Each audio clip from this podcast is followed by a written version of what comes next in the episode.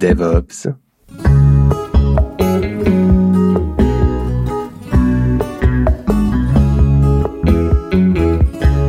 DevOps, le magazine et observatoire du DevOps.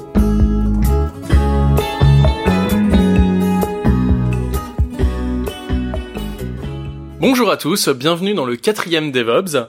Alors euh, aujourd'hui émission euh, un peu spéciale puisque nous ne sommes plus chez moi pour faire les émissions, mais nous sommes chez, accueillis chez Le Bon Coin. Autour de la table, enfin la table si on peut dire, nous avons Barthélémy. Encore Toujours présent, toujours présent. Et cette fois-ci un petit nouveau, petit euh, façon très vite de le dire, donc Xavier Kranz Bonsoir. Et moi-même Guillaume Eletron. Je vais laisser très vite te présenter euh, Xavier puisqu'on ne te connaît pas. Ouais, très bien. Donc euh, je m'appelle Xavier Kranz, je suis euh, SRE chez Le Bon Coin depuis euh, janvier de cette année. Et voilà, euh, succinctement, je suis passé par Criteo, Viadeo et puis euh, d'autres boîtes. Très bien. C'est une émission aussi un peu spéciale puisque on- pour la dernière de l'année, on fait une émission donc sur le DevOps. Qui dit DevOps dit très régulièrement container. Et nous faisons une émission spéciale depuis des conteneurs chez Le Bon Coin. Donc, euh, si un jour euh, vous avez l'occasion d'aller dans un meet-up euh, chez Le Bon Coin, n'hésitez pas à y aller. Vous verrez, ils ont des conteneurs, euh, salles de réunion, euh, très très cosy. Donc, euh, donc voilà. Living the dream. Alors, on est bien installé, on est sur des Fat Boy, parrainés par Fat Boy, parrainés par les Chips Lace et euh, l'eau de vieux, l'eau- d'Evian. C'est Voilà, magnifique. pour, pour vous mettre un peu plus Voilà. contexte. Bah, il faut gagner des sous, on fait du, du placement de produits. Donc euh, pour les pour les annonces, on va essayer en fait de se mettre sur meetup.com. On s'est dit en fait comme ça marche assez bien pour organiser des meetups, on peut très bien essayer de le faire aussi euh, pour euh, faire des podcasts. Donc on va très vite, sans doute au début de l'année, créer un groupe sur meetup.com dans lequel vous pourrez voir en fait les prochaines annonces, les prochains événements qu'on va créer. Il y en aura de tout type, c'est-à-dire il y aura des enregistrements comme maintenant où vous pourrez pourquoi pas proposer des des lieux, proposer des personnes qui veulent euh, qui veulent euh, qui ont un sujet à présenter. Euh, par exemple Xavier là qui nous a rejoint mais peut-être qu'il nous rejoindra la prochaine fois. Mais euh, d'autres euh, d'autres à venir. Et même si vous voulez participer en tant que public on on se encore un peu mais pourquoi pas. Donc voilà on vous fait participer à notre réflexion euh, N'hésitez pas euh, donc euh, après quand on aura le meetup.com à réagir face à ça. Et aussi on va essayer de rejoindre d'autres meetup euh, de temps en temps comme on l'a déjà fait dans un dans un hors-série pourquoi pas interviewer des personnes dans un meet-up et avoir un peu le ressenti des gens à la sortie d'un meet-up, ça pourrait être ça pourrait être très intéressant. C'est sympa, on est à Paris, il se passe beaucoup de choses et c'est toujours euh, toujours sympa de partager ça avec des gens qui n'ont pas l'occasion de bah, d'avoir tout cet écosystème et toute cette vie après le travail et euh, voilà, c'est quelque chose qui nous plaît et qu'on a qu'on a cœur à partager. Voilà. Donc euh, la question que tout le monde se pose et qui que les gens continuent de me poser euh, quasiment quotidiennement, c'est quoi le DevOps? Et on va demander à Xavier de nous répondre. Alors, euh, pour moi, le DevOps, c'est plutôt euh, un état d'esprit et un état de collaboration entre euh, des gens qui ont des expertises et des expériences dans certains domaines. On a tous une formation où on a plus ou moins d'affinité dans du système, dans de l'administration, dans du développement. Et pour moi, le DevOps, bah, c'est quand tous ces gens-là travaillent de consort dans une dans une équipe pour pour un même but qui est souvent le produit. Succinct. Euh, on le détaillera de toute façon un peu après, puisque justement, on va vous parler de plusieurs sujets. Donc, on va voir en fait, euh, durant ce podcast, un peu un thème général qui va être euh, les sociétés avec un grand S. Euh, on entend bien les sociétés, euh, les entreprises. Euh, on va essayer de, de parler un peu de sujets qui nous qu'on a à cœur là-dedans, dans dans les sociétés, euh, de, de, de ce qu'on y fait, ou comment plutôt on travaille ensemble, ou comment on arrive à travailler ensemble. On, on sera sans doute pas exhaustif euh, sur euh, tout, notamment les méthodes de travail, des choses comme ça. On va essayer d'y revenir. Mais on aura aussi Barthélémy qui aura un sujet beaucoup plus précis pour le coup et beaucoup plus technique. Donc si jamais vous aimez bien la technique, restez là euh, et écoutez. C'est sur le thème. Et là, c'est du teasing, mais alors complet vu le titre. C'est Netflix, mythologie et cash. Donc euh, pour ceux qui ont déjà écouté les autres podcasts, vous savez ce que Barthélémy peut nous réserver. Et voilà. Euh, bah on va commencer tout de suite alors euh, donc sur le thème, donc euh, les sociétés avec un grand S. Alors déjà, enfin donc c'est une idée euh, que Xavier a voulu présenter en fait et quelque chose qui lui tenait à cœur. Donc déjà je vais te demander bah pourquoi ce thème et pourquoi ce titre euh, déjà juste de manière très très globale. De manière très très globale, eh ben, euh, comme tu as pu l'évoquer précédemment, on, est, on a eu la chance de passer déjà par euh, différentes entreprises, on a donc différentes expériences. Et en fait, je me suis rendu compte que euh, peu importe où on est passé, il y a des problématiques techniques, mais ça, on, les résout et on les acquiert sur le tas. Et euh, toujours, les plus grandes difficultés qu'on a pu avoir, ça a été comment on s'organise pour travailler ensemble. Et du coup, c'est beaucoup euh, de un peu de psychologie pour savoir comment les gens réagissent entre eux pour essayer d'aller dans le même sens. Et la société avec un grand S, bah ça c'est une une pensée qui m'est revenue suite à une discussion avec notre CFO euh, chez Le Bon Coin. Chez Le Bon Coin, ouais, quand je venais de les rejoindre avec la période d'intégration, il nous a dit, euh, tu sais, ici on est une société avec un grand S, c'est-à-dire que c'est vous qui la composez et euh, si vous voulez changer quelque chose, faut pas attendre quelque chose qui vient du top-down management. C'est allez-y, prenez des initiatives et nous on fera, on, essaiera de, de, vous aider. Et ça, ça m'a vachement marqué. C'est ce qui m'a, c'est ce qui me plaît vraiment dans, dans cette entreprise. D'accord. Et super. Donc, et on a un thème en fait là dont on va aborder, et enfin en tout cas que tu nous as, qui nous a exposé, c'est euh, la notion de méritocratie. Euh, je vais te laisser d'abord euh, l'expliquer, et après on pourra revenir dessus à l'aune aussi de ce que tu as pu dire. Hein. Ouais, alors le concept de méritocratie, il me tourne un peu en tête parce que euh, dans nos équipes où on est plutôt technique, parce qu'on va dire là autour de la table on est tous les trois des ingénieurs, euh, sous, très souvent en fait on va on va revendiquer, on va mettre avant l'aspect technique de qui peut avoir raison ou pas. Et euh, et ça me dérangeait un petit peu parce que dans le fait de s'organiser en équipe et comment tu peux essayer de, de dispatcher des projets, en effet, euh, c'est important de savoir qui est le plus techniquement euh, à l'aise avec la technologie pour le faire. Mais en même temps, des fois, euh, c'est compliqué de voir toujours une personne un peu en mode Bryant Jerk qui débarque au dernier moment et qui dit eh mais en fait, euh, enfin, qui a des connaissances mais qui les utilise pas à bon escient. C'est-à-dire que plutôt que toi t'évoques un problème et que lui te dise attention, c'est il euh, y a ça ça ça aussi donc faut les résoudre c'est plutôt ah non non ton truc ça marchera jamais parce qu'il y a ça ça ça ça ça ça. Et c'est dommage parce que du coup il joue la carte du de la méritocratie du genre bah voilà euh, moi je suis là je pose mes conditions parce que j'en sais plus que toi. C'est très bien mais pas dans le pas d'un effet bienveillant. Et euh, alors pour poser un petit peu tout ça euh, j'ai cherché rapidement la, définition de la méritocratie euh, chez Wikipédia sur Wikipédia et du coup la vraie de la définition est celle-ci. La différence avec l'aristocratie, étymologiquement, c'est que l'aristocratie est un quasi-synonyme de méritocratie. Toutefois, historiquement et politiquement, l'aristocratie renvoie à un système d'ordre privilégié de nature héréditaire qui défère de l'origine individuelle de la réussite méritocratique. Bon, je vous avoue que j'ai rien compris. En fait, la méritocratie, ce qu'on peut, ce qu'on peut essayer de voir, c'est d'essayer de sortir d'un système euh, basé uniquement sur l'héritage ou sur des euh, des notions très très abstraites comme euh, comme la naissance. Enfin, pour d'un point de vue d'un point de vue d'une société, avec un petit et un grand S. On revient sur le thème. la méritocratie, normalement, elle se base sur le fait qu'on soit et sur les faits, sur les réussites notamment. Euh, et euh, donc c'est un débat, euh, c'est un débat qu'on peut avoir. Enfin, à l'heure actuelle, on voit pas mal de sociétés qui justement prônent la méritocratie, c'est-à-dire que ça ne va pas être euh, les, tu parles de société, d'entreprise, d'entreprise, d'entreprise. on va essayer d'utiliser le terme entreprise maintenant pour être plus plus Enfin, pour enlever les ambiguïtés. En fait, les entreprises maintenant euh, essayent à tout prix de promouvoir les les employés via ce qu'ils ont fait. Ce qui en fait est une bonne chose quand on le compare avec l'aristocratie. En fait, on est en train de vivre une sorte de petite révolution euh, française, hein, hein, quelque chose où les privilèges sont abattus, où normalement quelqu'un puisse euh, évoluer techniquement sans devenir forcément un manager, des choses comme ça. C'est plus ton rang qui va faire, qui va comment dire, euh, conditionner tes récompenses, mais ça va être ce que tu as fait, ça va être tes actions. Alors le, c'est compliqué justement. Là, on, on arrive dans un point. Euh, je pense c'est plus déjà euh, les écoles. Le système français initialement était énormément basé sur le fait de où tu viens. En fait, mm. pour une entreprise, c'est un peu où est-ce que tu es né. Euh... Ouais, je me souviens même que dans les recrutements, c'est souvent bon là vous avez fait quelle école? Et que ça intervenait aussi de temps à autre sur la grille de tes salaires. Et donc ça, ça, ça, a pas forcément beaucoup changé. Ça a peut-être un peu changé, mais techniquement, il y a quand même tout un panel d'écoles qui sont des écoles de très haut niveau et qui restent euh, dans un autre panier que euh, le reste le, le, reste des gens en France. Bah, c'est vrai, mais dans le DevOps à l'heure actuelle ou dans les entreprises justement qu'on tend à rejoindre à l'heure actuelle ou qui tendent à être mises en avant, on essaie justement d'annuler ce biais-là en fait.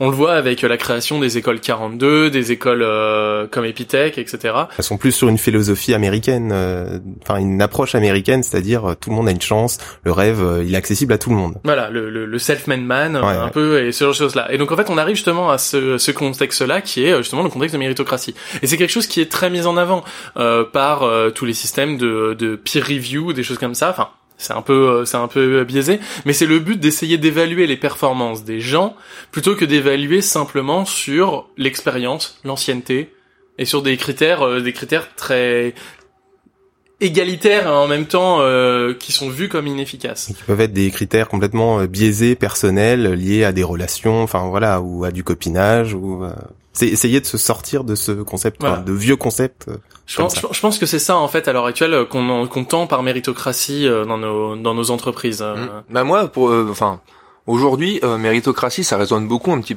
avec reconnaissance en fait.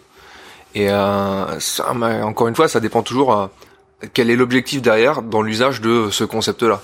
Il y en a qui peuvent justement, euh, comme tu viens de le dire, l'utiliser pour essayer de juger et de démarquer, alors que pour, enfin, moi peut-être un peu trop naïvement et, idéologiquement, je pensais pas forcément à euh, utiliser la méritocratie pour commencer à faire du ranking. Hein. Ah toi t'es number one. Non, c'était plutôt pour dire ok ça c'est vachement bien, tu l'as fait et on un peu plus reconnaître et mettre en avant la technique par rapport à euh, quelqu'un juste qui a fait moi bah moi je suis manager L plus N plus 3 donc j'ai raison. Non, Ouais, mais si t'as pas de notion d'échelle, à quoi ça sert de reconnaître quelque chose Enfin, tu vois, on peut se poser la question si euh, il n'y a pas de bah, ranking. Moi, je pensais à la méritocratie pour Comment on fait de méritocratie Pour pas forcément pour in fine avoir un résultat de classement, mmh. mais pour justement contrer cette hiérarchie et ce classement existant. Et mais c'est pour ça que, enfin, comme tu viens de le, enfin, ce qui derrière me fait résonner euh, le Brian George, j'ai l'impression que c'est quelqu'un qui a utilisé la mérite, enfin, qui a pu bénéficier de la méritocratie pour dire voilà j'ai fait mes preuves tac tac tac et ensuite qui essaie de se le garder en disant euh, bah, voilà en fait moi je sais donc t'es mort hein c'est justement un débat euh, qu'on a, qu'on a pu avoir euh, je pense justement que la méritocratie, en fait, c'est un but que toutes les personnes essayent d'avoir. La méritocratie, en fait, normalement, euh, quand elle est dite, et même d'un point de vue plus politique à l'heure actuelle, elle est faite pour euh, que certaines personnes puissent acquérir le pouvoir. Euh, c'est genre là ce que tu es en train de dire, c'est de pouvoir acquérir le pouvoir et la méritocratie normalement permet à tous d'acquérir le pouvoir. Le problème c'est qu'une fois que les gens ont eu le pouvoir et en fait j'ai l'impression que c'est un peu ça le problème dans la méritocratie, c'est qu'en fait on l'a dit, c'est donc face au mérite. Mais comment on évalue le mérite? Voilà en fait le problème à mon avis qui est imposé, c'est qu'on est tous passés par des entreprises où des fois il y avait des grilles qui en fait étaient tout le temps mauvaises. Si jamais c'est une grille basée uniquement sur l'expérience, elle est mauvaise puisqu'elle ne elle ne tient pas compte des apports de chaque personne. Et quand elle est basée sur des critères qui se veulent être objectifs, ils sont aussi euh, mauvais puisque en fait ils ont été faits par des personnes qui fit avec ces euh, avec ces euh, ces contextes-là. Tout le problème est donc dans l'évaluation du mérite. Là, ce que tu es en train de de dire en tout cas, c'est que la personne a pu avoir un mérite à un moment donné via son apport, mais quel est l'apport d'une autre personne Comment il fit par rapport aux critères qui ont été évalués eux par les personnes eux-mêmes? Enfin, je... Oui, c'est un peu. Je, je, je comprends le, la, la, finalité. Euh, cela dit, j'ai pas de réponse à apporter, j'ai d'autres questions. Donc si, ah si jamais t'as des réponses. Mais des fois, c'est deux questions en question qu'en fait, implicitement, on apporte. Ok. Alors, moi, j'ai un autre problématique avec ce système-là de méritocratie, c'est que on mérite très bien, donc on accède à une reconnaissance. La reconnaissance, on la garde. Elle, elle se périme pas. Euh, donc, numériquement, il va se passer un problème, c'est que si on, on, laisse courir le temps, tout le monde va au final mériter quelque chose au bout d'un moment et euh, on va se, bah, l'échelle, elle va filer vers le haut. Bah, c'est là où moi, en fait, j'ai une, question, c'est en quoi elle ne se périme pas? Enfin, surtout dans le domaine de la technologie où tout se périme à une vitesse hallucinante. Je, je vais bien le croire, mais aujourd'hui, comme on parlait de récompenses, aujourd'hui les récompenses notamment sont financières. Euh, dans le droit français, le, enfin, enfin faire une, une récompense financière qui va à la baisse, ça, ça n'existe pas. Enfin, c'est, on peut pas faire. On peut pas dire, ou alors il y a un bonus, euh, la taille du bonus et compagnie, mais en général, on va que vers le haut. Et donc faire des récompenses qui peuvent, enfin, si moi je suis dans cette optique-là de récompense financière, mais faire une récompense qui diminue, c'est très mal vécu. Donc, il y a peut-être quelque chose décorréler la récompense, euh, la, reconnaissance de la récompense, peut-être à, réfléchir dans ce dans ce domaine-là. au final, pourquoi pourquoi on a besoin de récompense? Pourquoi on a besoin de reconnaissance?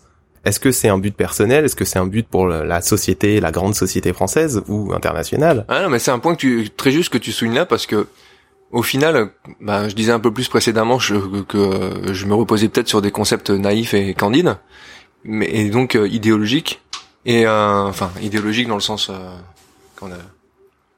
Bref. Et, euh, et toi, tu viens de, de reciter qu'au final, c'est quoi? C'est on cherche de la reconnaissance, donc ça revient un peu plus à de l'individualisme et un peu d'égoïsme d'un certain mhm. côté. Ouais, c'est totalement vrai. Justement, là, c'est bien, c'est une très bonne transition par rapport à l'autre point qu'on voulait aborder, c'est justement la création d'équipes. Donc là, en fait, le, la méritocratie, là, on vient de le voir, en fait, a plutôt tendance donc à être basée sur l'individu. Euh, et donc comment dans les sociétés euh, et donc des entreprises plutôt, on arrive justement à créer ce collectif, puisqu'en fait on voit bien, et c'est une phrase que, que Victor, qui est pas présent aujourd'hui, aime bien, aime bien rappeler, c'est euh, tout seul on va vite, mais à plusieurs on va plus loin.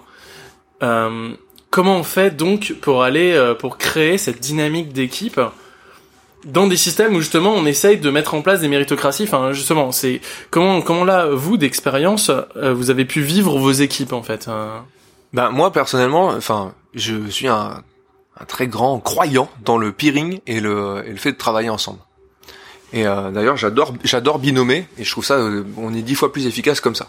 Euh, et du coup, pour l'instant, à chaque fois, j'ai un peu mal vécu les expériences où je me suis trouvé face à quelqu'un qui justement, euh, légitimement, euh, était très bon techniquement et avait atteint un certain niveau, mais que pour moi, il l'a joué absolument pas collectif et c'est con parce que si tu regardais juste factuellement, ok, euh, l'entreprise et l'équipe, euh, elle produisait, tout se passait bien, quoi. Mais moi, euh, peut-être plus dans l'émotionnel, dans l'affectif, j'ai ça me dérangeait parce que ça m'empêchait de, enfin, déjà tout seul quand je devais travailler, ça résonnait toujours dans ma tête d'un certain côté parce que j'y pensais, et de l'autre côté, quand j'avais un truc et que je devais travailler avec lui, j'arrivais toujours sur des pincettes parce que je savais pas comment humainement passer le message, quoi. Moi, c'est un peu différent. Je veux dire que je vais, je vais jouer le jeu parce que parce que je suis comme ça, mais dans un contexte où tout est individualisé. Euh, comment réussir en tant qu'équipe? Ah, on a des bruits de bière. euh, donc comment réussir dans une équipe alors que euh, la récompense et le, le, comment dire l'objectif est individuel? Euh, Moi, de ce que j'ai vécu, c'est il faut, enfin c'est peut-être un mauvais réflexe, hein, mais il faut euh, un petit peu définir des profils dans l'équipe et éventuellement surspécialiser les personnes, parce que en spécialisant les personnes, on les rend un peu uniques et, euh, et le fait le fait est que dans la réussite de l'équipe, la réussite d'un point technique, d'un projet ou d'une sous-composante va être le fruit d'une personne. Donc en spécialisant comme ça, on va être spécialisé dans une technologie ou dans les relationnels ou dans donc chaque personne va avoir son propre micro silo au sein de l'équipe. Je sais c'est pas bien les silos, mais bon il se trouve que c'est comme ça que moi j'ai vu que ça fonctionnait bien. Euh, tout le monde a son propre petit silo et euh, et ça fonctionne. Donc euh, il y a une réussite d'équipe parce que euh, on a découpé euh, les projets en, en composantes techniques, en petits silos à l'intérieur de la même à l'intérieur de l'équipe. Et euh, et au final ça récompense. Si ça s'est bien réalisé l'équipe parce qu'elle a réalisé ses objectifs et on a avancé et ça récompense, ah, ça récompense la personne parce que euh, elle a été responsable de ce point-là. Voilà, c'est un peu idiot, mais. Euh, Alors, enfin, je vais me faire un peu le double avocat du diable. Euh, C'est-à-dire que euh, ce que tu me dis là, un peu, c'est c'est un peu comme la l'allégorie de la personne qui tombe du 40e étage. C'est qu'à chaque étage, il peut dire jusque là tout va bien. Et en fait, c'est un peu ça, c'est comment tu vas gérer euh, les partages de connaissances au sein de tes équipes.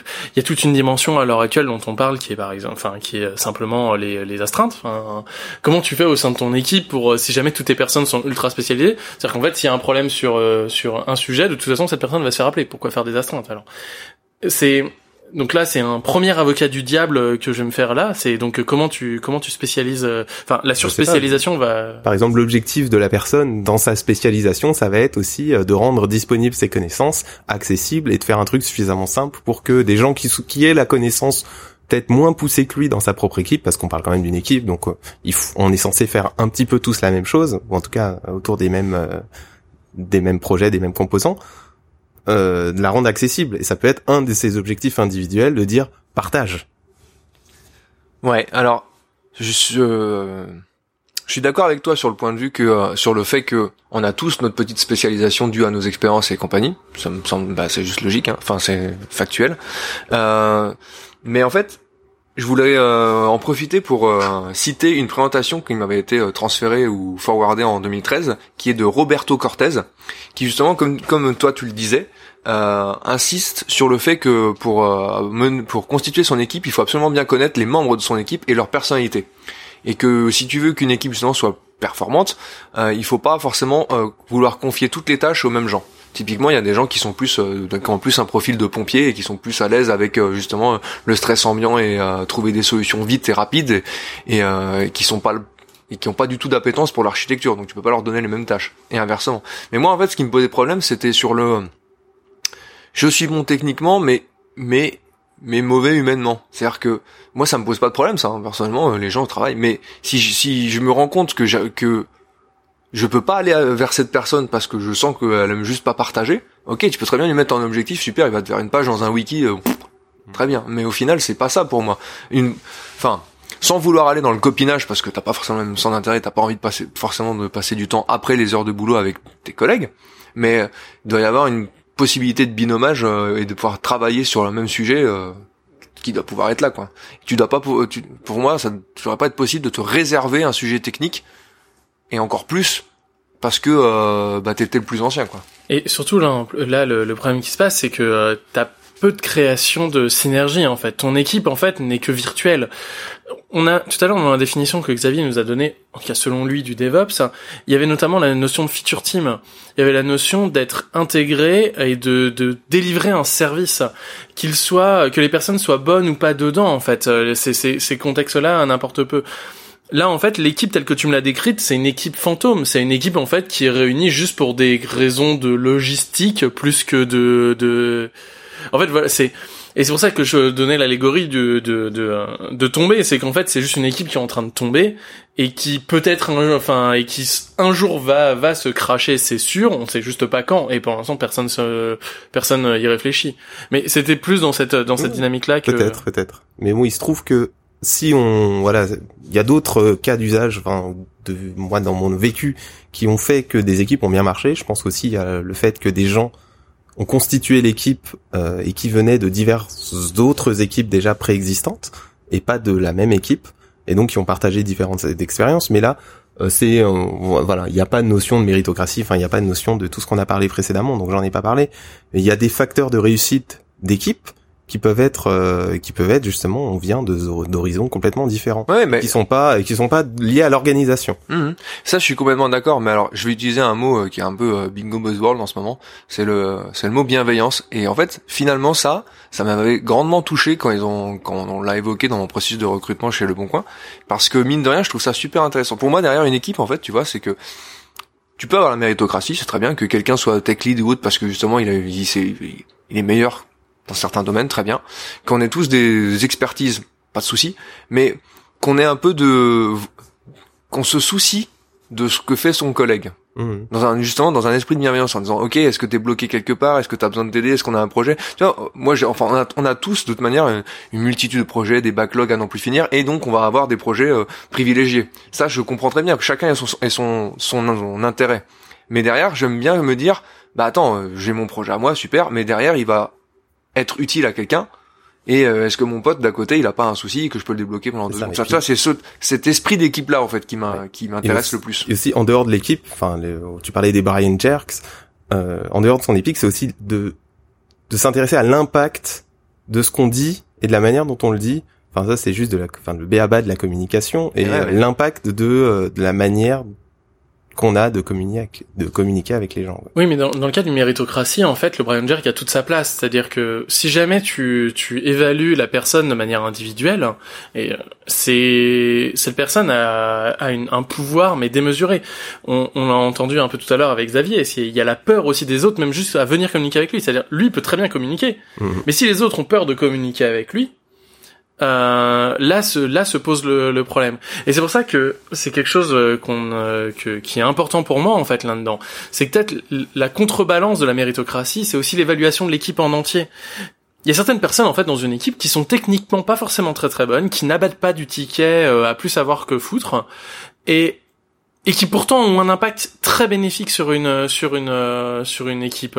Et donc l'évaluation de l'équipe en un tout et non pas comme euh, juste une somme d'individus mais simplement dans une dans un dans un dans un tout en entier. Là peut-être il y a une évaluation de la synergie en fait euh, qui qui se crée. Et, et c'est peut-être là en fait ce que je trouve ce que je trouve très intéressant dans dans l'évaluation de l'équipe en entier euh, dedans. Cela dit, on n'a pas encore inventé le salaire d'équipe quoi. Enfin, et ça pourrait en fait. Ça pourrait éventuellement. C'est justement ça que. Bah, des que fois, t'as des primes d'équipe. Non, jamais vu, je sais pas. Je sais pas, moi j'ai jamais eu ça. Bah, tu l'as un peu en fait. Si euh, tu as par exemple sur le résultat d'entreprise, ouais, en termes de, en termes, en fait, on l'a au niveau du résultat d'entreprise, on l'a au niveau de ton résultat individuel. Il, il, pourrait très bien y avoir le le le le l'effet intermédiaire. Éventuellement, ça permettrait d'avoir. Euh... Enfin voilà, une équipe sur qui se passe mal, tout le monde va vouloir quitter l'équipe parce que les résultats seront à chier.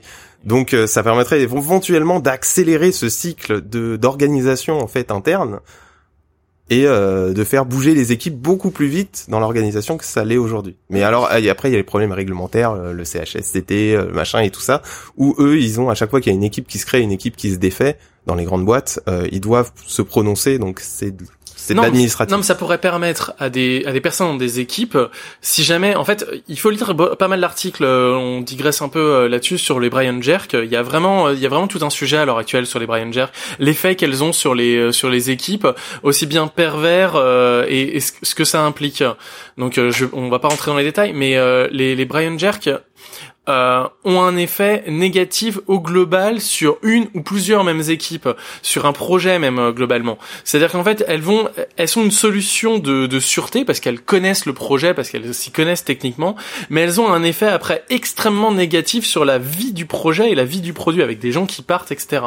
Là, en fait, si jamais tu as une note d'équipe dessus, euh, les gens auraient beaucoup plus la légitimité de pouvoir aller contre un Brian Jerk, même si techniquement ils sont moins bons, parce que derrière leurs résultats, eux, leur fric à la fin de l'année, leur prime euh, pour payer les cadeaux de Noël à leurs enfants va être euh, va être plus faible. Donc je pense justement que ça peut donner une légitimité pour parler au sein d'une équipe. Hein. Bah ouais, mais à ce moment-là, il faut qu'il y ait justement enfin peut-être une notion de démocratie, ou parce qu'il faut forcément qu'il y ait un plusieurs personnes, si ce n'est la majorité de l'équipe, qui arrivent justement à, à énoncer ce problème et à le formaliser. Parce que si t'arrives pas, enfin, faut vraiment réussir à, comment dire, malheureusement pointer du doigt en disant bah c'est parce qu'il monsieur se comporte comme ça que si t'arrives pas à le formaliser, euh, ça va être difficile de le dire. Et puis après, faut plus ou moins le prouver aux personnes qui ont la moyen, les possibilités de changer quelque chose. Je pense que ça, on y reviendra, euh, on y reviendra là-dessus parce que oui, c'est un point, c'est un point extrêmement essentiel sur la prise de décision euh, dessus. Mais là, on va laisser petite aparté euh, technique. trollesque. Je ne, ah ne sais pas encore je mais ne pas, euh, jamais. mais euh, voilà Bart jamais. Excusez-moi. Bart va nous parler de Netflix mythologie et cash. Alors Netflix mythologie et cash ouais. Moi je prends soin de votre culture technique. Mais surtout de votre culture générale. Et ouais je suis un mec sympa. Et en plus je fais ça contre euh, juste une bière. Ouais. Ouais trois bières trois bières Bref, je propose de commencer cette rubrique par un petit tour de table, on est trois, ça va aller vite, qui va permettre euh, de présenter les sujets qui vont nous intéresser ces prochaines minutes. Donc, question. Qui a un compte Netflix autour de cette table? Un. J'en j'en avais depuis. Oh, il a arrêté Netflix deux seulement. Ok, qui connaît un peu la mythologie latine? Ouh. Il y a fort fort longtemps. L'école. à l'école. Ok, donc. Et puis Kubernetes, ça va, va, va, Ok, c'est grec. Euh, qui utilise MemCached ou a utilisé MemCached ou Redis? Oui. Oui. Ah, nous sommes trois. Donc, quel est le lien entre ces différentes questions? Aucun lien, fils unique, vous allez me dire. si Et Eureka. si Eureka, bah oui, vous mettez ces trois ingrédients dans une amphore. Vous ajoutez le meilleur breuvage que vous avez à portée de main. Chez nous, ça sera de la Garden. Encore un placement de produit. Et euh, encore un placement de produit. Je suis désolé, euh, c'est Noël, il faut payer les courses. Et secouez tout ça très fort, c'est parti. Laissez-moi donc vous parler de Junon, déesse du panthéon romain, surnommée parfois Unionis Monetae, Junon Moneta. Bon, Unionis, ok, c'est Junon, ça je sais. Monetae, Moneta, surnommé parfois Unionis, euh, ah non, ça c'est pas non. Ok, Moneta, Moneta, ça évoque parfois l'argent. Ça nous parle, ça, ouais, ça on aime, ça on aime. Euh, on, devine vaguement un lien avec nos sujets, peut-être, euh, sûrement en pensant aux millions que Netflix a dû dépenser pour un unique épisode de Sense8. Peut-être aussi en imaginant la frayeur des comptables de Netflix quand ils découvrent le nombre de chiffres en bas de leur facture mensuelle à WS. Eh ben non. Moneta signifie chez nous, ici, dans notre cas particulier, plutôt faire penser, faire se souvenir, mais aussi avertir ou conseiller. Cicéron nous explique dans ses écrits que les Romains ont associé ce terme à la déesse Junon, car c'est dans son temple, surplombant Rome depuis les hauteurs du Capitole, qu'on entendait des voix avertissant des dangers à venir. L'épouse de Jupiter est donc devenue, d'après cette légende, la conseillère, celle qui avertit. On ne parle pas ici de Brigitte. hein. C'est donc de là qu'elle tire son surnom. Ok, donc, pour l'argent, c'est pas ça. Mais quel rapport avec Netflix alors dans tout ça? En vrai, je sais pas. J'ai sûrement trop regardé Gladiator ce week-end, ils viennent de l'ajouter au catalogue et j'ai dû trouver que euh, parler de Rome, ça allait être suffisamment décalé et fun. Donc euh, Spartacus. ah, Spartacus, ouais, je l'ai pas vu encore. C'est- Je suis même passé dans la liste. C'est pas Canal, euh, Spartacus? C'est sur Netflix. Faut dire que j'ai toujours trouvé Russell Crowe badass dans son armure maculée de sang et de sable du Colisée. Donc, Passer les mains dans les champs de blé. Passer les mains dans les champs de blé, se souvenir de sa femme. Donc, si on en revient à nos moutons romains, eh bien, pour tout vous dire, Netflix a dans ses nombreux cartons un projet nommé Moneta, qu'il a pu présenter au travers de plusieurs billets dans son blog tech en 2016 et aussi en 2017. Ce projet propose une solution de cache clé-valeur rapide, persistée et redondée dans un environnement AWS. Cette architecture s'a- s'articule autour de plusieurs briques que j'ai moi-même testées et manipulées. Donc je vais tâcher de commenter cela rapidement et décortiquer les concepts euh, de cette solution avec tout le monde, euh, tout le monde ici. Cela dit, avant de commencer, il est quand même de mon devoir de reposer quelques bases pour ceux qui ne connaissent pas forcément les caches et les, euh, et les bases clés-valeurs, avant de vous parler véritablement de Moneta. Donc, on va faire ça en mode question-réponse. Je sais pas. Pour vous, à quoi sert une base de données clé-valeur et euh, comment on s'en sert? Question. À rien. Euh, une base de données clé valeur, bah c'est enfin ouais, ou comme le cache, c'est pour bah, stocker un objet, Qui était préprocessé. voilà, et donc on en aura besoin plus tard. Ok. que- quel, quel type d'objet pour euh, ceux qui nous écoutent Bon, euh, pour plein de trucs. Moi, le dernier cas d'usage que j'ai pu avoir, c'était des sessions. Voilà, comme. Le, le classique, euh, le classique, partager de l'information aussi souvent. On va avoir un contexte euh, énormément de euh, de rapidité, mais aussi, mais aussi de, de volatilité de l'information. C'est-à-dire en fait, on va on va contrebalancer la rapidité par une, vola- une certaine volatilité. Ouais, par exemple, euh, quand nous on était chez Liadeo, bah justement la page la plus vue c'était la page profil de quelqu'un. Bon bah voilà, la page profil une fois qu'elle a été demandée, généralement en fait on voyait très bien que les lectures d'une page profil étaient beaucoup plus récurrentes que les updates de profil. Donc Mhm. une fois que tu avais généré la page profil, tu l'as cachée et voilà. Euh, Ça me paraît pas mal. Ça me paraît mal. Donc en effet, on peut cacher euh, des pages, on peut cacher du code JavaScript, on peut cacher euh, j'ai des, des images. On peut passer dans la cave, cacher. euh, Je vais voir mon orthophoniste tout à l'heure. Euh, donc on peut cacher plein de choses. Donc, ok, jusqu'ici. Euh, je t'ai caché. Je t'ai caché. Merci.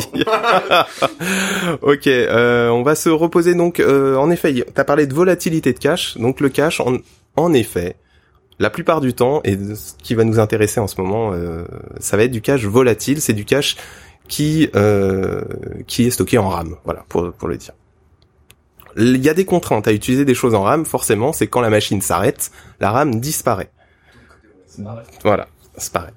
Euh, donc le cache disparaissant, ça peut poser quelques problèmes parce que encore une fois, quand on a une page de profil chez Viadeo quand on a une image, des fois ça peut être euh, assez simple de la récupérer. Il suffit d'aller lire le fichier euh, ou peu importe ou de régénérer cette page-là. Euh, cela dit, il, y a des, il peut y avoir des contraintes où ce qu'on va générer, c'est c'est euh, comment dire, le fruit d'un processus qui est plutôt lourd. Par exemple, pour Netflix, ça va être les données de recommandation des profils. C'est-à-dire qu'il va falloir analyser des gigabits de données si on compte tous les tous les utilisateurs et euh, les régénérer pour créer des profils de euh, comment dire de de recommandations. Donc il peut y avoir d'autres cas, par exemple, nous on a travaillé euh, chez Criteo, chez Criteo, et je travaille toujours chez Criteo. euh, pareil, le, le spoiler, c'est, c'est, il y a, y a, pas de secret technologique hein, derrière. C'est on utilise énormément également le cache pour tout ce qui est euh, les données de, de retargeting pour les utilisateurs. Donc là, en plus, il y a une notion de, euh, de temps réel, en tout cas de réponse très rapide. Que Netflix a, hein. c'est-à-dire Netflix, quand euh, un utilisateur cherche sa page, il veut avoir ses recommandations affichées et euh, pas en 3 secondes, hein, plutôt en moins de 200 millisecondes. On va essayer, peut-être un petit peu plus. Euh, voilà, donc le fait que ça soit stocké en RAM, ça pose des problèmes, c'est-à-dire quand la machine disparaît, euh, bah la donnée disparaît avec elle. Des fois, ça pose pas de problème, et dans ce cas-là, ça nous intéresse pas. Et ce qui va nous intéresser plutôt, c'est quand ça pose problème, quelles sont les stratégies qu'on peut adopter. Donc il y a des stratégies qui sont simples. Les stratégies simples, c'est euh, de faire de la redondance. On va écrire deux fois la donnée, trois fois la donnée, ou on va écrire euh, la donnée dans deux euh, dans deux data centers différents, et si jamais elle n'est pas présente dans un, on va aller le relire dans l'autre. Ça, c'est des stratégies de réplication qui sont classiques, qui coûtent un petit peu parce que euh, la redondance, bah forcément, c'est plus de machines. Et, euh, et donc on va essayer de les appliquer. Et ensuite, il y a une autre stratégie qui est de se dire, ok, si je veux pas que ça disparaisse, et eh ben tout simplement, je vais pas utiliser du cache euh, en RAM. Je vais utiliser une clé, une base clé valeur sur disque, persister sur disque, et ça va bien se passer. Donc là, à ce moment-là, les solutions existent. Euh, Qu'est-ce qu'on a sur disque? On a du Redis, on a du, je sais pas, du Aerospike, on a du Couchbase, on a peut éventuellement avoir du Cassandra. Il y a plein de solutions qui existent. Il y a du Hazelcast aussi. On a plein de solutions techniques qui existent et qui persistent de la clé valeur sur disque et qui font en plus tout un tas d'autres trucs euh, plus sympathiques, euh, plus sympathiques. On a le choix. Cela dit, si on veut quand même de la performance, alors on veut la crémière, le beurre, l'argent du beurre, on veut tout. On veut la performance, on veut la persistance, on veut la redondance et on veut en plus que ce soit, que ce soit automagique. Petit problème des micros. Euh, si on veut que ça soit automagique, et là, on a, moins de solutions et il va falloir se creuser la tête. Donc, euh, je me tourne vers, euh, vers Xavier, qui a une petite connaissance là-dessus. Il y a des outils qui existent qui permettent de faire du proxifying de Memcache, c'est-à-dire de Memcache ou de Redis. C'est-à-dire qu'on va placer un composant en tête de, en frontal, et c'est ce composant-là qui va faire euh, la redondance, qui va faire le routage et qui éventuellement euh, va permettre de faire éventuellement du canary ou même je sais plus comment ça s'appelle le, truc euh, qui permet de rerouter du shadowing voilà qui permet de rerouter x% ou 0,x% de son trafic vers de la pré-prod ou vers de la de l'AB testing pour faire différents tests. Ça c'est notamment les solutions 2mProxy et MC Router donc de Facebook je crois et de Twitter ou de Twitter respectivement et de Facebook euh, qui ont des avantages, qui sont rapides, qui fonctionnent, qui sont un peu éprouvés en qui sont quand même éprouvés en production, mais qui ont quand même, euh, dans le cadre de Netflix, qui travaille, on, le rappelle sur Amazon, avec quelques petits soucis. Enfin, elles sont difficilement adaptables parce que euh, parce qu'elles sont quand même assez statiques comme solution. Alors je crois que euh, je sais pas si c'est M, euh, MC Router, je crois. Il a quand même un, une recharge dynamique en live de sa configuration que n'a pas Proxy, mais je crois que c'est uniquement basé sur des fichiers texte. Donc il doit y avoir un comment euh, iNotify, c'est ça? Ouais. iNotify qui euh, qui ouais Fnotify, iNotify qui détecte les changements de fichiers. Mais c'est mais c'est toujours un problème quand on est dans le cas de conteneurs ou etc. Ouais, c'est ça. Quand le système de fichiers en dessous peut ne pas alerter le, le système de fichiers, enfin de toute façon, un système de fichiers, enfin, c'est pas du tout euh, quelque chose de de pertinent. Enfin, si jamais euh, là, euh, pro tips, après des gens pourraient me dire, mais si jamais vous avez un logiciel qui lit de la fichier, enfin des fichiers sur c'est que c'est c'est assez peu cloud ready. Hein. Enfin, mm, mm. donc c'est pas très cloud ready, c'est assez statique, c'est un peu chiant à, à opérer. Donc bah les ingénieurs de, de Netflix, eux, ils se sont dit ok, on va essayer de faire quelque chose. Et c'est là où le projet Moneta prend tout son tout son sens. C'est-à-dire qu'à l'époque, enfin à l'époque, avant Moneta, ils avaient déjà une solution de cache qui était une redite euh, de, qui était un même cache évolué en fait, qui s'intégrait dans leur plateforme, qui s'appelle EVCache, qui est open source. Euh, Par-dessus cette euh, cette philosophie-là, ils ont mis un nouveau proxy. Donc ils ont inventé l'architecture Moneta, qui est consiste qui consiste en, un proxy en frontal qui s'appelle REND et d'un même cache pur derrière même cache et ensuite d'un d'une base de données clé valeur basée sur RocksDB qui s'appelle Mnemonic. Alors celle-ci elle est pas open source. Mnemonic, ça fait quelques années qu'ils disent qu'ils vont la sortir open source. C'est euh, une API Go sur un sur un cœur en C, je crois, ou en C++, qui euh, qui utilise les libs euh, qui utilise les libs RocksDB.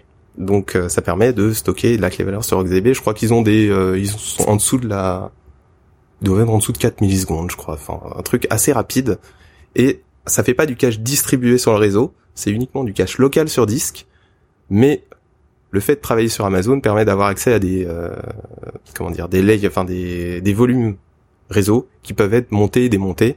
Donc au final, on a quelque chose de distribué, c'est plutôt pas mal. Alors c'est pas accessible à tout le monde, forcément si vous allez travailler sur du euh, sur, du bare metal, bah vos disques locaux ils sont sur la machine locale et donc vous allez être un peu embêté. Voilà, mais Moneta c'est pas mal. Si vous faites sur Amazon, vous avez votre euh, votre frontal rend qui va distribuer sur le premier layer de cache euh, de cache volatile donc en RAM et si jamais il trouve pas sur le cache volatile parce que la machine vient de restarter ou vient d'être déplacée sur Amazon, il va fallback sur le cache de niveau 2, layer 2, qui est lui euh, sur Mnemonic, donc qui est leur solution maison.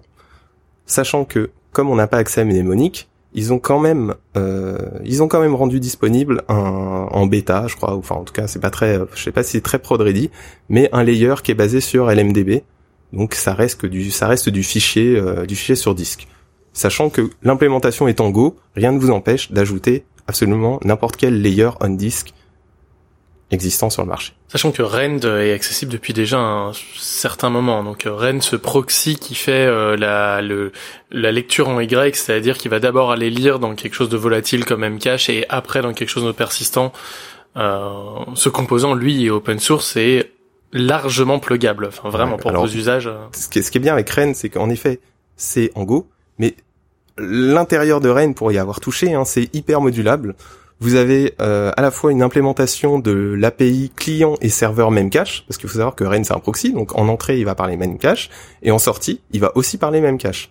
Donc il y a une implémentation intégrale de toutes les euh, comment dire de toutes les commandes Memcache, à la fois en entrée et en sortie, et, euh, et ça en Go, euh, c'est, c'est, juste appréciable quoi. Enfin déjà dans n'importe quel langage avoir euh, une API qui permette de faire un serveur même cache en, trois lignes, c'est juste oui, voilà. C'est pas trop un spoil, mais on avait on avait notamment travaillé dessus pour essayer de d'utiliser Rend et d'avoir donc une première écriture sur un même cache si si la donnée est disponible et ensuite sur de backuper ça sur un Cassandra notamment. Alors ça c'est le projet on a eu l'idée. Il se trouve que l'idée, on l'a mise, enfin, je l'ai mis en place courant novembre, je crois, et euh, et ça juste marche, quoi.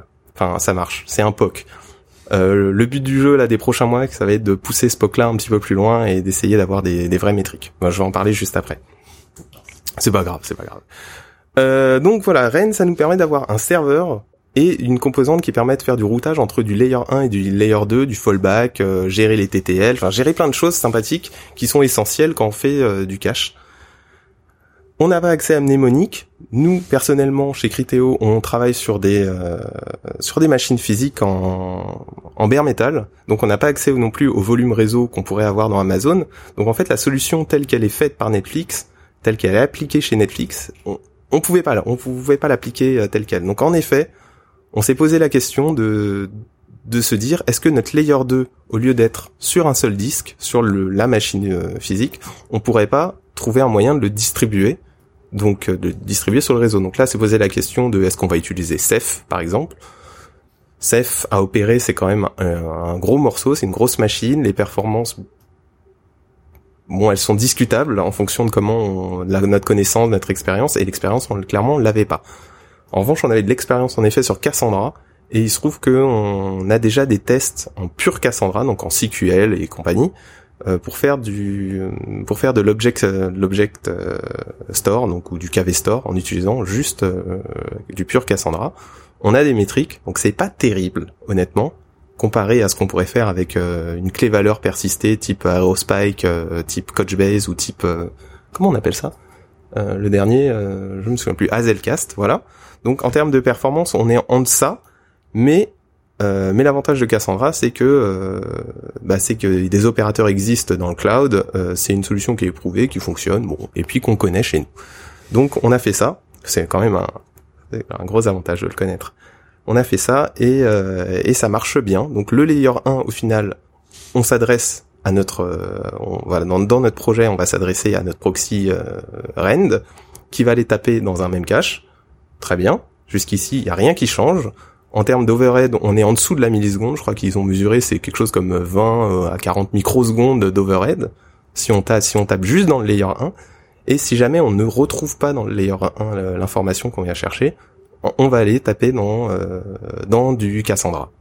Donc là, euh, on va se poser la question de comment on le plug à Cassandra, mais c'est un peu, c'est un peu pas le sujet de chez nous. Donc, Rend, c'est vraiment pour moi un outil super puissant parce que pour les gens qui font du cache, du même cache, ça n'impose pas de changer de librairie, contrairement à d'autres solutions qui sont plus orientées euh, data grid, type, euh, je sais plus, il y a plein de data grid de chez Apache, il y en a deux, je crois, y a, et puis euh, fait du data grid, t'en as plein d'autres qui font du data grid. Enfin, c'est vraiment un, un step, euh, un pas plus loin. Enfin, vraiment, c'est autre chose de faire du data grid que de faire juste du clé valeur, et ça permet de garder une compatibilité avec Memcache qui est super, franchement, ce qui est génial. Voilà. Et euh, je voulais vous en parler parce que euh, je pense que les, gens chez Netflix, ils ont vraiment apporté un outil. Et à mon avis, euh, ils utilisent eux-mêmes dans leur solution mnémonique toute l'API qu'ils ont rendue, qu'ils ont écrit pour Rend, toute l'API Memcache et toutes les fonctionnalités Memcache à l'intérieur. Et franchement, regardez-le, essayez-le pour ceux qui, enfin pour toutes les personnes qui font du cache, du Redis, du Memcache ou n'importe quoi d'autre. Regardez ce projet-là parce que en termes de flexibilité et d'intégration, ça peut vous apporter quelque chose. Donc après, je sais pas, on peut discuter ensemble de euh, notre utilisation du cache ou de notre vécu, mais pour moi, ce projet-là vaut vraiment le coup d'œil et euh, je voulais juste vous en parler. Là, en fait, euh, enfin, l'intérêt que ça a, c'est vraiment dans une logique, parce que alors Rennes peut marcher sur étagère, c'est-à-dire il y a deux trois binaires qui sont accessibles, qui marchent directement, curl, pipe bash et religionnaise quoi. Mais ce qui est bien dans Rend, euh, c'est qu'en fait, il s'inscrit dans, toute la logique SRE, DevOps, etc. C'est qu'en fait, c'est une solution extrêmement pluggable, c'est-à-dire à vous de créer le, connecteur qui correspond à votre infra. C'est-à-dire qu'il va falloir un peu sortir les doigts. Il va falloir euh, créer ce connecteur qui euh, qui correspond à votre infrastructure, qui va chercher par exemple les informations dans votre dans votre CMDB préféré, euh, ça peut être du consul, euh, ça peut être euh, du n'importe quoi. En fait, justement, toute cette notion métier va être pluguée à Rent de manière de manière très très efficace en fait. Et c'est à vous de le faire et mais en gardant quand même un cœur qui pour lui est rock solide ouais. Alors il faut savoir que le cœur fait pas grand chose honnêtement. C'est quelques centaines de lignes de code dans chaque composant. Donc c'est assez compréhensible c'est assez accessible mais c'est euh, rock solide, c'est battle tested parce que c'est quand même utilisé en prod chez Netflix et ça marche. Euh, moi, je trouve ça appréciable. Honnêtement, on peut mettre n'importe quel stagiaire devant et euh, il va comprendre le projet et je trouve que c'est une force pour un produit.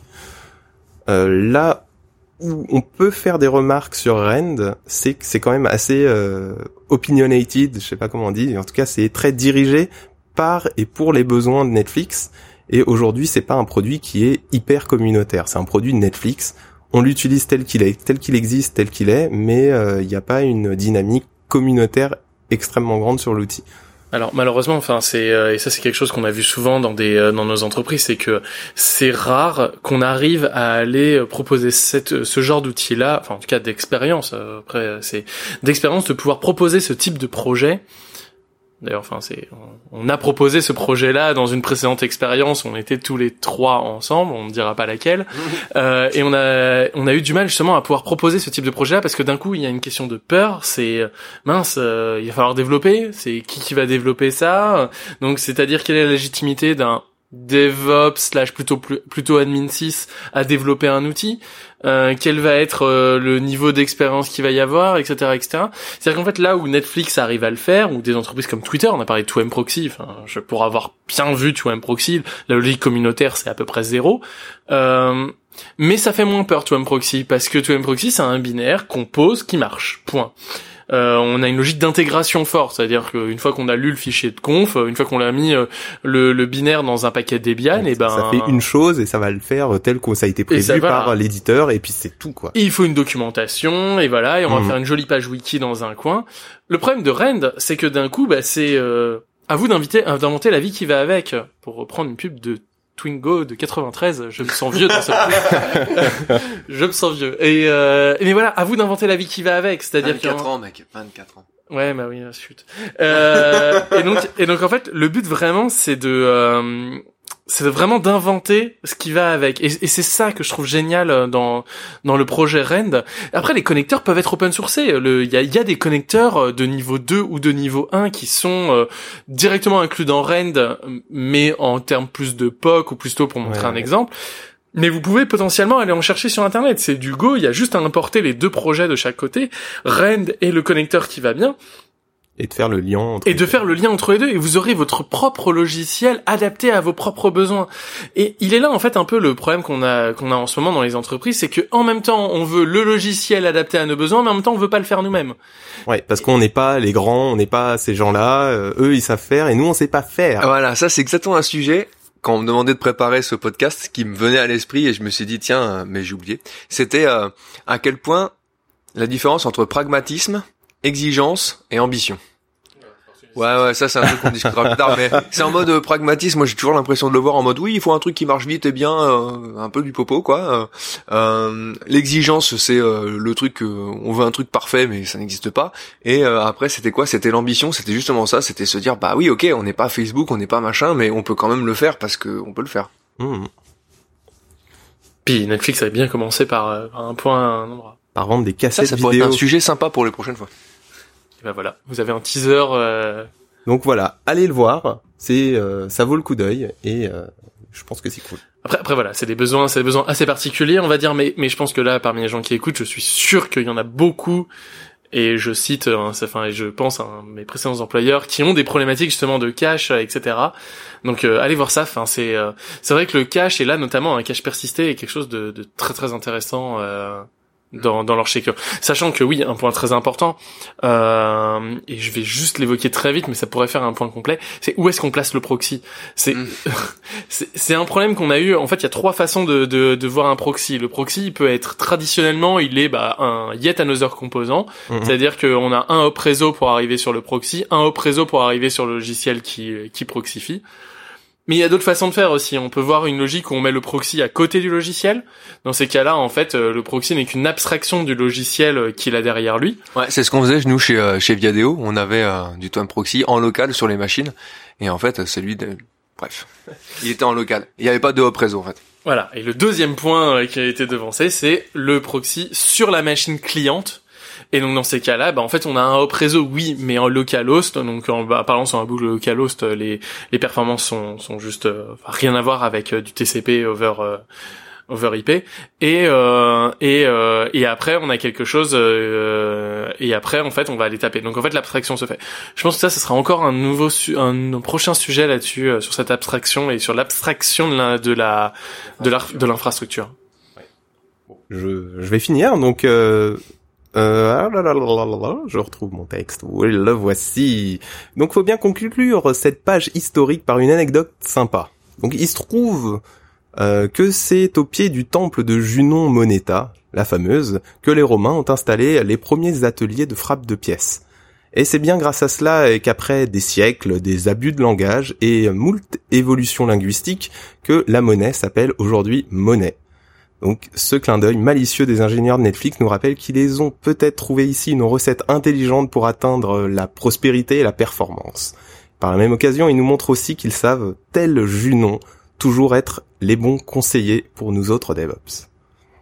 Voilà, petite conclusion. On va continuer. Très bien. Euh, alors là, on voulait euh, repartir sur euh, sur notre thème en fait, puisqu'en fait les sociétés avec un grand S. Là, on a une, une petite digression en fait, pas tant que ça, puisqu'en fait, euh, on a vu qu'on a pu rejoindre euh, les sujets avec Netflix sur le fait de laisser faire ou garder ou laisser faire. Moi, je voulais revenir sur un point qui me paraît euh, important, et ceci avec un grand S. On a parlé tout à l'heure donc, donc l'organisation des équipes. Je veux revenir même à la genèse de l'organisation des équipes, qui est le recrutement. C'est-à-dire comment on recrute dans nos équipes. C'est, je pense, on l'a mis en dernier, mais c'est presque le, le, le, nerf de la guerre. Et pour être passé par pas mal de startups, c'est pour le coup vraiment complètement euh, la création d'une entreprise, euh, le recrutement. Euh, en fait, je voulais, euh, je voulais faire un petit point euh, pour vous donner un peu des l'état de l'art là-dessus. Donc, il y a eu beaucoup de d'études en fait sur les recrutements qui ont été faits sur la façon de recruter plus exactement. un point qui est revenu très souvent, c'est que les interviews non structurées, c'est plus un malus qu'un bonus. C'est-à-dire en fait, c'est une sorte de chose qu'on a l'impression d'être euh, d'être euh, communément admis. C'est-à-dire que la plupart des entretiens qu'on a dû passer étaient de, façon non structurée. C'est euh, tu veux dire informel, une petite discussion quoi. Voilà, c'est c'est le fait que quand on quand on se retrouve dans une on se retrouve en face du manager, etc. Et Bon, on a quelques questions qui font partie d'une grille, mais bon, de toute façon, on sait très bien que ces questions-là sont complètement connes, donc on en pose deux, trois, et après on évite. On veut après avoir le ressenti, la personne, comment elle est, euh, bah en fait, on s'aperçoit quand on fait des études statistiques même ou des études à l'aveugle que derrière on recrute des gens qui sont pas forcément adaptés en fait. On va s'appuyer notamment sur des points de détail qui vont avoir un effet psychologique sur nous. C'est par exemple le hobby. Si vous avez, euh, si vous allez à la pêche à la ligne euh, tous les week-ends et que la personne que vous avez en face de vous va également à la pêche à la ligne, eh ben vous aurez tendance à le prendre. Enfin, en tout cas, d'avoir un, un biais psychologique favorisant la personne plutôt que le métier derrière que vous allez réellement faire. Et donc c'est pour ça qu'on arrive très vite à des interviews structurées avec un formalisme clair, voire même euh, on arrive à quelque chose où on ne fait plus passer l'interview. On demande à avoir le CV et le C du CV après on arrive à euh, du CV d'exercice, oui, des, tests techniques, de tests euh, techniques, euh, de notes par exemple, aussi de regarder juste les notes, les les avis des personnes, des entreprises sur lesquelles vous êtes passé. Avec ça, en fait, on arrive à avoir de meilleurs résultats, meilleurs résultats dans le sens où on arrive à plus facilement juger les gens par rapport à quelqu'un d'autre. Et donc ça, on a, vraiment des études là-dessus. Euh, je, je, pourrais les mettre en lien, euh, qui ont été faites euh, avec ce pour évaluer les deux types d'évaluation. On a des résultats vraiment euh, très probants euh, entre les deux. Dans le cas des, des, interviews non structurées, on arrive même à avoir des gens qui racontent n'importe quoi, n'importe quoi étant en fait au hasard. On leur demande de faire des réponses au hasard, qui arrivent à avoir des meilleurs résultats que d'autres qui disent vraiment leur, leur propre expérience. Le problème qu'on peut avoir en fait quand on quand on fait ça, c'est euh, en même temps dans les mêmes études et ça c'est quelque chose d'encore plus récent euh, euh, qu'on s'aperçoit, c'est que les CV en fait ont une discrimination mais gigantesque.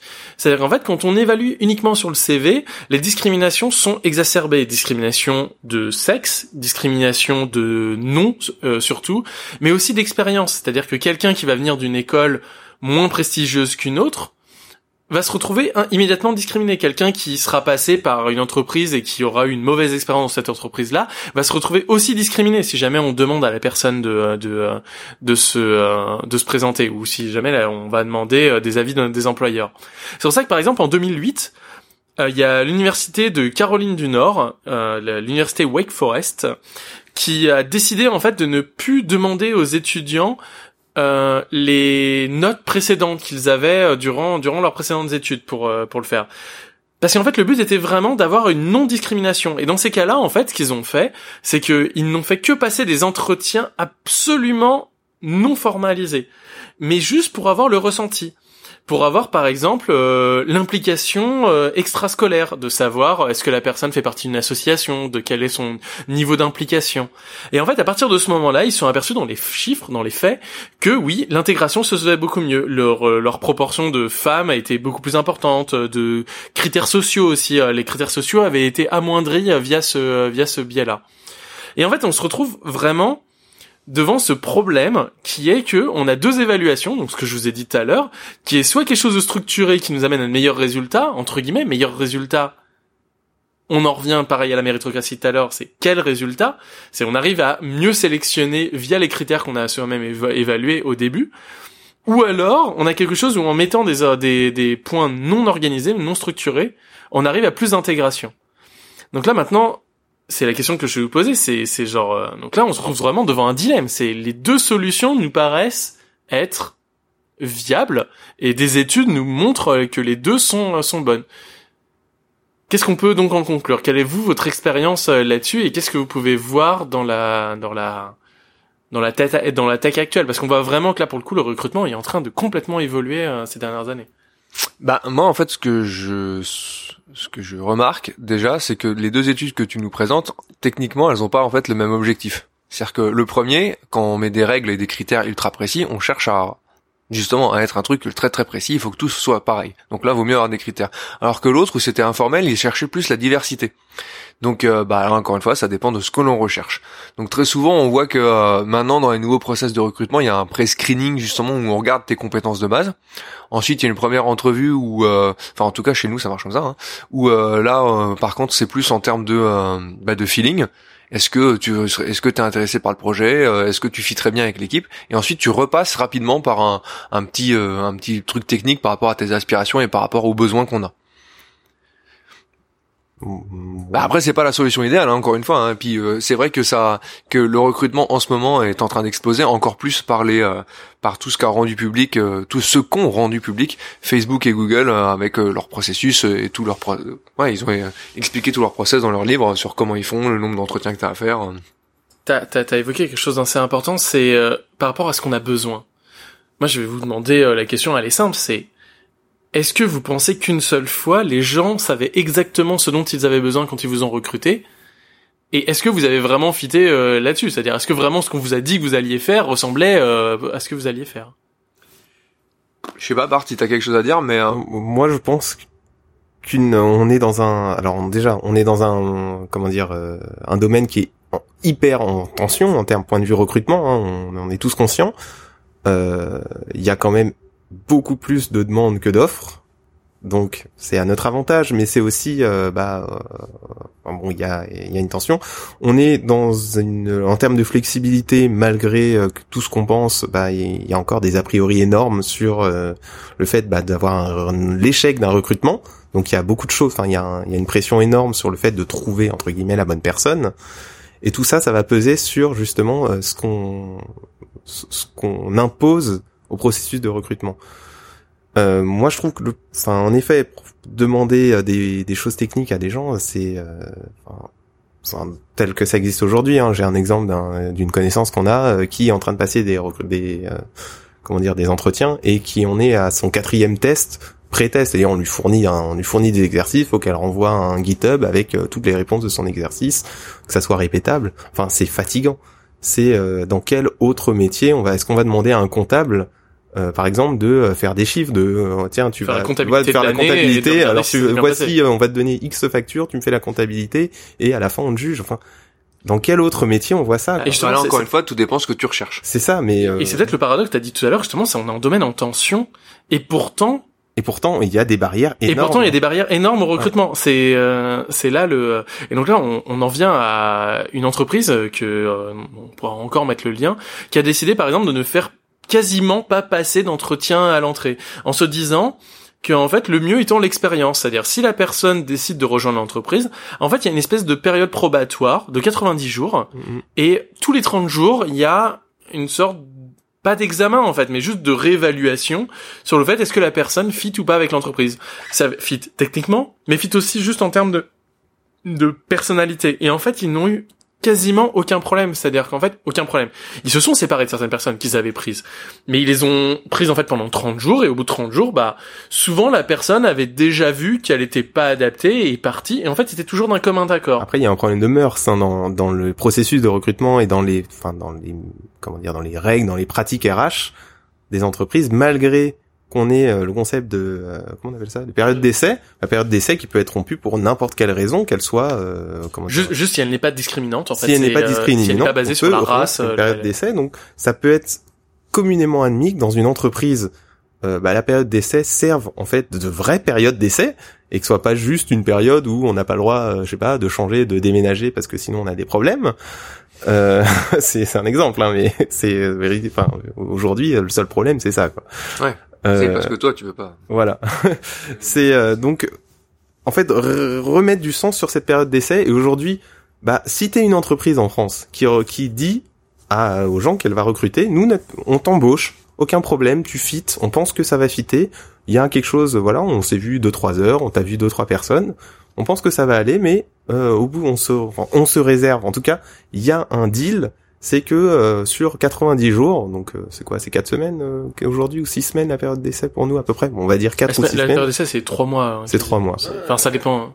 4. 4 mois mais ça peut pas être renouvelable dans ces cas-là. Ouais. renouvelable 4 mois. Voilà, 4, mois c'est non renouvelable, 3 mois ça peut être renouvelable une fois. Donc il peut y avoir un deal, donc en gros on t'embauche mais il y a un deal, c'est que ça peut ou ça peut ne pas marcher.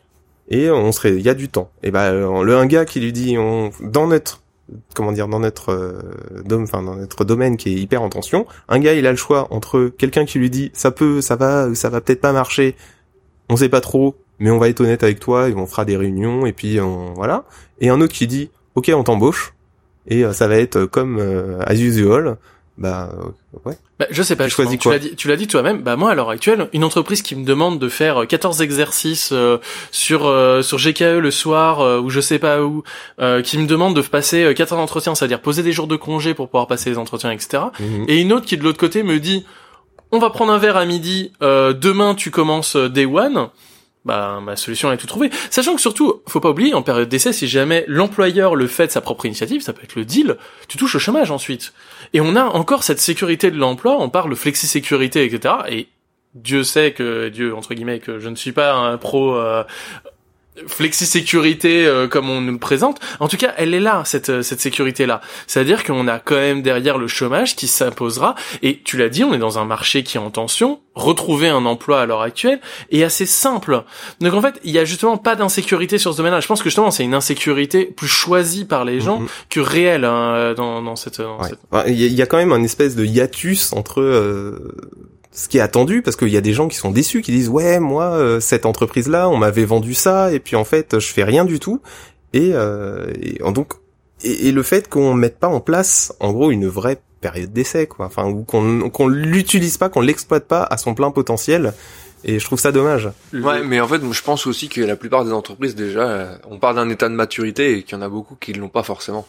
Moi, je sais que je suis très heureux là où je suis parce que j'ai plusieurs euh, plusieurs verticales ou plusieurs niveaux d'amplitude. C'est-à-dire que j'ai mon côté ultra technique au quotidien, mais je peux aussi euh, influencer sur l'organisation euh, du pôle IT. Je peux aussi euh, faire un peu découverte. Enfin, ça, j'aime beaucoup. Pourtant, c'est pas du tout quelque chose qui m'avait été évoqué ou proposé pendant les entretiens. Alors là, loin de là.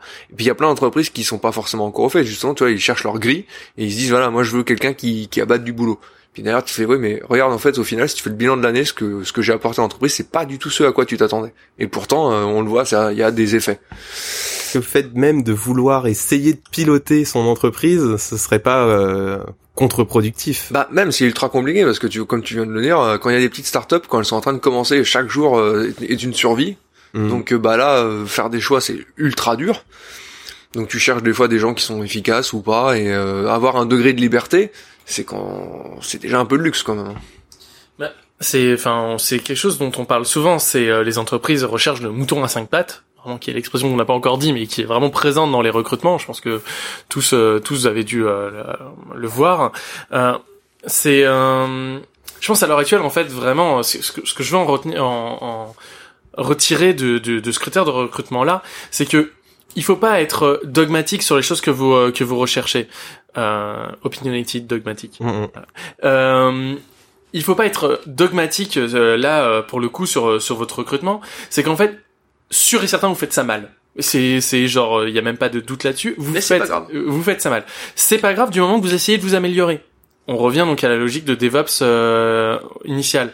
Le but aussi, c'est peut-être de casser vos silos, c'est de faire en sorte que le recrutement soit réintégré au sein de vos équipes plutôt que d'avoir des recruteuses externes ou même de faire appel à des bureaux, à des euh, cabinets de recrutement complètement euh, hors sol. mon but, c'est peut-être aussi de vous dire que les a priori que vous pouvez avoir sur avoir des performances, c'est peut-être de réévaluer votre votre évaluation des équipes, c'est-à-dire qu'en final, votre recrutement va être très lié à la façon dont vous évaluez les personnes évaluer les équipes, donc peut-être avoir un degré, prendre des gens peut-être moins bons techniquement parlant en tout cas, mais des gens qui vont pouvoir avoir une dynamique dans l'équipe en fonction des besoins, ça va être important. Donc vraiment, essayez d'avoir, à mon avis, ce, ce, ce recul-là, en fait, sur votre façon de recruter. Parce qu'en fait, votre recrutement, c'est les personnes de demain. C'est vos futurs managers, c'est vos futurs collaborateurs, c'est vos, c'est les futures personnes avec lesquelles vous allez travailler et qui vont construire dans l'entreprise aussi bien en bien qu'en mal, mais des fois le bien, le mal justement permet de, de réévaluer ce qu'on fait. C'est pas forcément, et comme comme Bart euh, tu le disais tout à l'heure, même un échec ne l'est pas totalement. Failure égale success. Je sais que c'est souvent un buzzword utilisé, mais c'est vraiment le cas. Donc vraiment, sur la notion de recrutement, j'avais pris ces deux exemples-là pour montrer bien que il n'y a pas de vérité absolue dans dans ce dans votre façon d'appréhender ça. Faire des entretiens euh, uniquement basés sur un processus euh, euh, cadré va vous créer des clones. Vous allez avoir une armée de clones à la maison pour faire pour faire vos tâches. Euh, pour, euh, je vous conseille de regarder encore une fois Ghost in the Shell et la version animée euh, avec le Major Kozanagi qui embauche un, un, humain pour justement être moins spécialisé pour réussir en cas de problème à être plus agile et euh, voilà regardez encore cette scène c'est au début de Ghost in the Shell. Il y a, d'ailleurs c'est ça qui est très bizarre c'est que en ce moment, on prône un peu beaucoup euh, l'agilité, euh, le fait de pouvoir se repositionner, de changer, et en même temps, on donne des, des grilles ultra rigides de euh, il faut que tu sois capable de répondre ça, ça, ça, ça, ça, ça. Mais enfin, bref, moi, ce que je voulais répondre rapidement avant de redonner la parole à Bart, il y avait trois choses qui me venaient à l'esprit pendant ton intervention, Guillaume. C'était la toute dernière, là, c'était Nelson Mandela qui disait moi, je perds jamais, soit je gagne, soit j'apprends pour raisonner sur ton fait. Euh, il y avait le côté de être bon techniquement.